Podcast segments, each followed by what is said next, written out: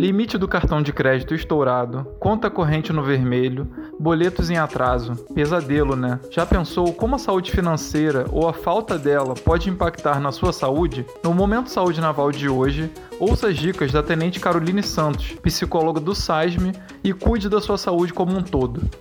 Olá, eu sou a capitão tenente do quadro técnico Caroline Santos. Eu sou psicóloga e sirvo atualmente no Serviço de Assistência Social da Marinha. Não existe nada mais regular do que as contas chegando no fim do mês. Quando os boletos começam a se acumular e o endividamento se torna uma realidade, uma série de sofrimentos psicológicos podem surgir, como insônia, distúrbios do humor, ansiedade, estresse e depressão. Sentimentos como insegurança, medo, nervosismo, irritação e preocupação podem alterar o comportamento do indivíduo e impactar de forma negativa suas relações sociais. No que diz respeito às relações familiares, em situações mais extremas, esse mal-estar pode levar à violência doméstica, desgaste nas relações entre pais e filhos e até divórcio. A vergonha em pedir ajuda muitas vezes pode impedir que os amigos e pessoas próximas possam apoiar. Inclusive,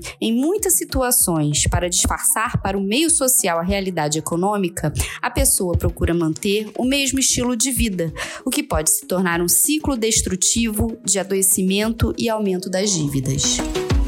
Trabalho, a dispersão e desatenção causadas pelas dívidas podem não só afetar seriamente o desempenho, como abalar a capacidade de se relacionar com o ambiente laborativo. O primeiro passo para buscar uma dissolução do problema é reconhecê-lo e admitir a sua existência. Romper com a negação é o que possibilita o sujeito a buscar meios para entender suas questões e os caminhos que o conduziram ao endividamento. Apenas conseguir o dinheiro nem sempre basta para quitar a dívida.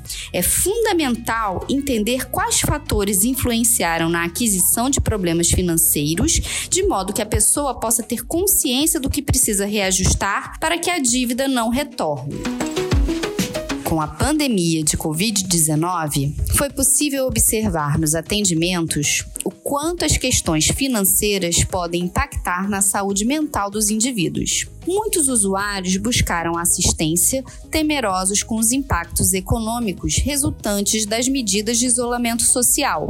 Na assistência social da Marinha, as práticas do psicólogo são voltadas para a proteção social, como acolhimento aos usuários, acompanhamento das famílias e oferta de serviços embasados pelo Programa de Apoio Socioeconômico previsto nas normas sobre a assistência social da Marinha do Brasil.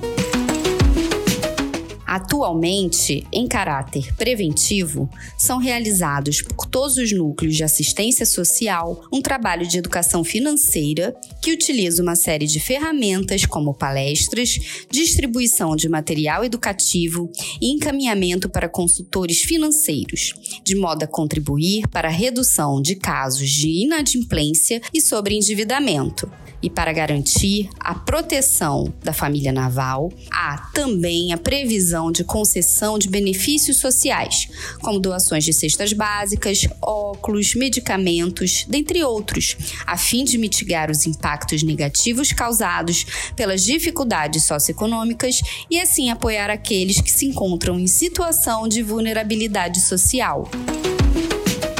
A Associação Abrigo do Marinheiro também disponibiliza projetos sociais para quem é da família naval e está com dívidas. O projeto Educaf realiza ações socioeducativas e consultoria personalizada para estimular a educação financeira. O foco é minimizar a vulnerabilidade econômica e social e prevenir situações futuras de desequilíbrio financeiro, trabalhando a autonomia e independência econômica de cada família.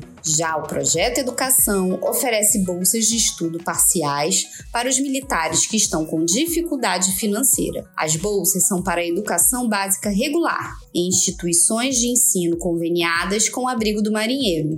E se alguém da sua família está buscando qualificação para ingressar no mercado de trabalho e complementar a renda familiar, O projeto Capacitar oferece cursos e oficinas para capacitação profissional. Os usuários do projeto deverão ser dependentes dos militares ou de servidores civis da Marinha do Brasil, com idades entre 18 e 59 anos. Não deixe as finanças atrapalharem a sua saúde como um todo. Se poupe, fique ligado e ouça sobre outros assuntos no Momento Saúde Naval.